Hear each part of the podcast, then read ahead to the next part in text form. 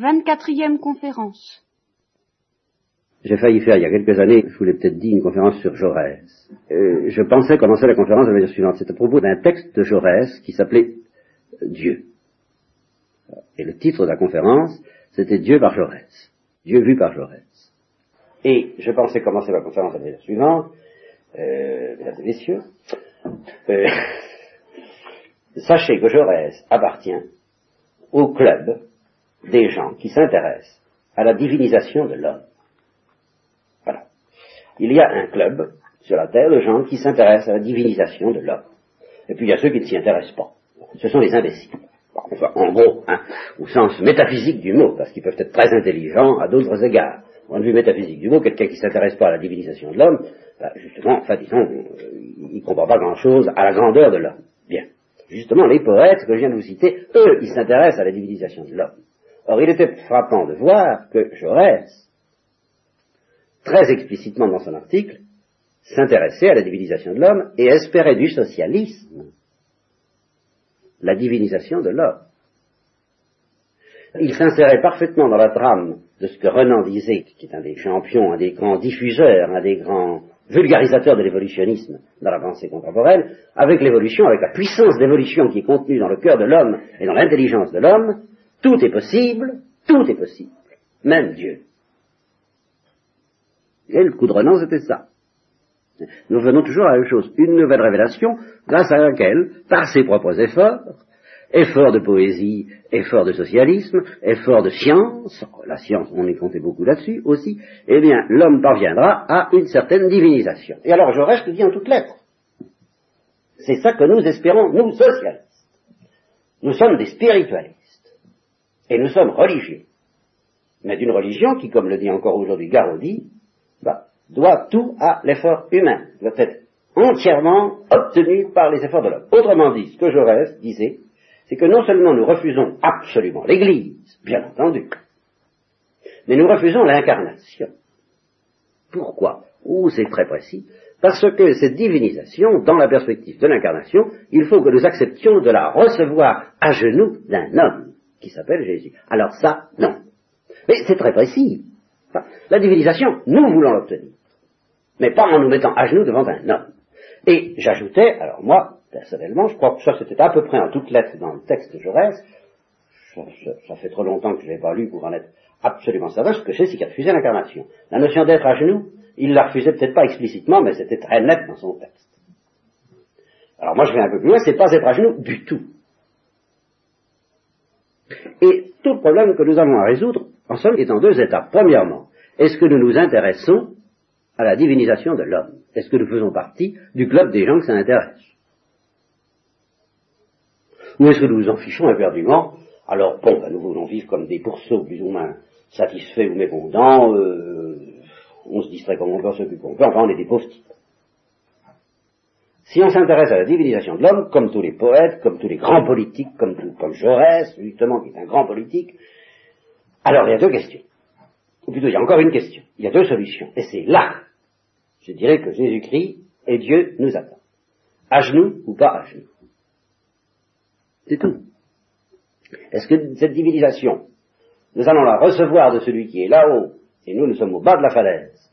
Vous voyez Je reviens à ma petite histoire de la dernière fois et je, continue quand même. Hein. Nous sommes au bas de la falaise, lui est en haut, mais il nous appelle. Et il nous appelle à recevoir à genoux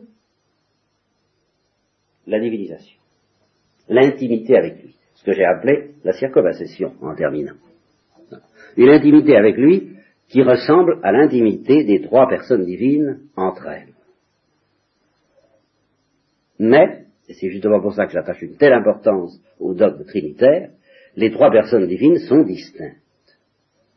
Elles ne font qu'un seul être et une seule substance, un seul Dieu. Ça, c'est un privilège que nous n'aurons pas. Elles sont en haut de la falaise, nous sommes en bas. Seulement, elles sont distinctes. Elles sont infiniment distinctes. Autrement dit, à l'intérieur de Dieu, il y a toi et moi. Il y a des pronoms personnels. Il y a un regard réciproque. Il y a un amour réciproque comme nous le savons dans la vie humaine. Eh bien, il y a donc pas seulement l'unité divine, mais il y a une intimité entre des personnes distinctes et infiniment distinctes. Eh bien, cette intimité entre des personnes distinctes et infiniment distinctes, Dieu l'offre à la créature, et c'est possible, puisque ça, c'est une intimité entre personnes distinctes. À l'intérieur de Dieu, les personnes se distinguent en vertu d'un mystère purement divin que je ne connais pas et je ne peux pas vous expliquer parce que je ne le connais pas. Mais, nous, comment est-ce que nous nous distinguons de Dieu? C'est très simple, Dieu est en haut de la falaise et nous en bas. Mais ça n'empêche rien. Ça, ça, veut dire qu'on est distinct de Dieu. Bon, mais ça n'empêche pas l'intimité, ça. À condition justement qu'on accepte de rester distinct, c'est-à-dire pauvre, c'est-à-dire à genoux, c'est-à-dire de, la poussière. Mais une poussière qui reste éternellement poussière, mais qui entre en intimité avec Dieu. À la manière dont les trois se regardent les uns les autres, s'aiment les uns les autres, se, dévorent et se mangent les uns les autres, eh bien nous serons mangés par Dieu de la même façon, mais tout en restant de pauvres créatures, tout en étant à genoux. C'est simple, à genoux, dans l'adoration. Mais une adoration qui nous emportera dans l'intimité des trois. Ça, c'est ce que Dieu nous propose. On peut refuser, car être à genoux, ça va loin. Ça va très très loin, et en particulier, ça entraîne d'accepter l'incarnation. L'incarnation qui nous aide, qui nous apprend à être à genoux, parce que nous serons à genoux non seulement devant Dieu, mais en face de l'homme Dieu, auquel nous reconnaîtrons qu'il est à la fois notre frère, aussi pauvre que nous, plus pauvre que nous, et en même temps le Fils de Dieu devant qui tout genou fléchit, et devant lequel nous nous mettons à genoux pour recevoir la nourriture, justement, de cette divinisation dans l'Eucharistie. Ben, comme on dit, il faut le faire. C'est apprendre ou à laisser avec Jésus-Christ. Victor Hugo a laissé. Jaurès a laissé. Ils veulent pas de ça. Ils veulent pas se mettre à genoux devant Jésus-Christ, ils veulent pas se mettre à genoux devant Dieu. Mais ils veulent la divinisation. Parce que ce sont des gens bien.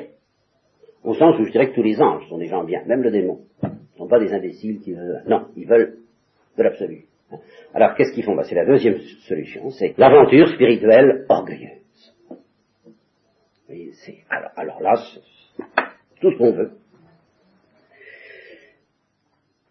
Alors, entre ces deux extrêmes, il y a des tentatives qui semblent vous présenter la vie religieuse comme n'étant pas tellement orgueilleuse que ça, mais comme n'impliquant pas cette adoration, cette mise à genoux devant Jésus-Christ, c'est toutes les traditions hindoues et c'est toutes les traditions guénoniennes en particulier.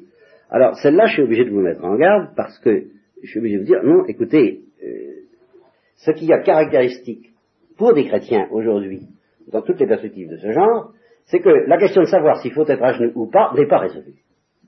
C'est ça qui me paraît inquiétant. Vous comprenez? Victor Hugo et, Jaurès, eux, ils refusent carrément l'incarnation.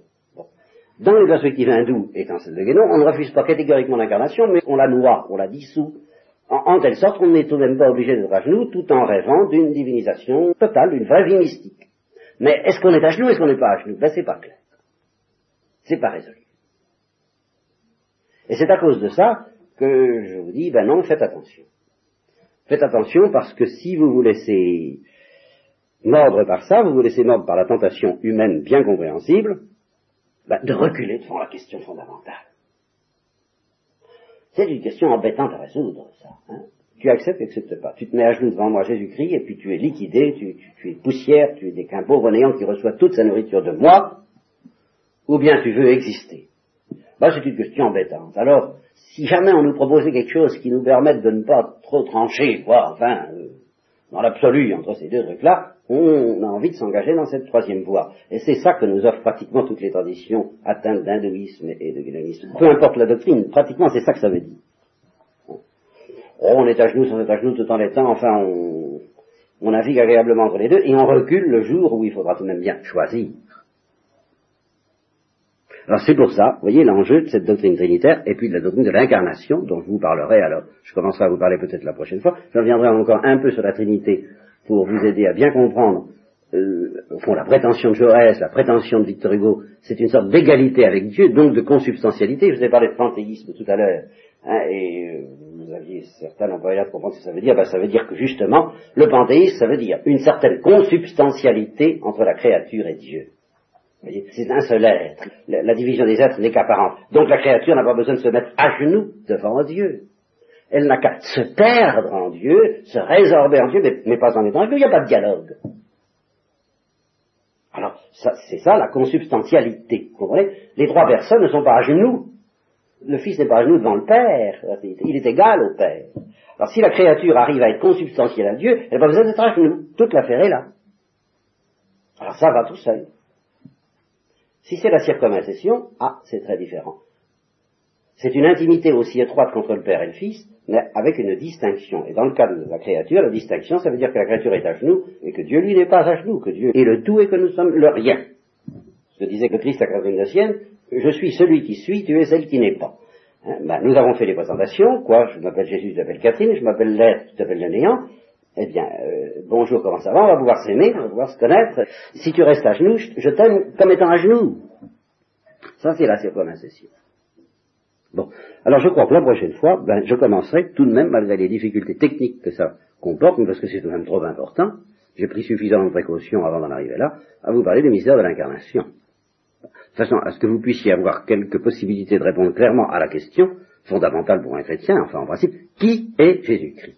Ça ne peut pas aller sans un minimum de philosophie, de précision technique. Refuser ces précisions techniques, au fond, ou bien c'est de la paresse pure et simple, ou bien c'est un refus de répondre à la question beaucoup plus redoutable, faut-il être à genoux ou pas pour obtenir la divinisation? Ah, alors, Parce que nous verrons que Jésus-Christ, en tant qu'homme, était à genoux, plus que nous ne le serons jamais. Et que c'est justement là-dessus qu'il nous donne l'exemple et qu'il faut être à genoux devant lui parce que lui, d'abord, en tant qu'homme, est à genoux, je dirais, devant lui-même, devant sa propre divinité.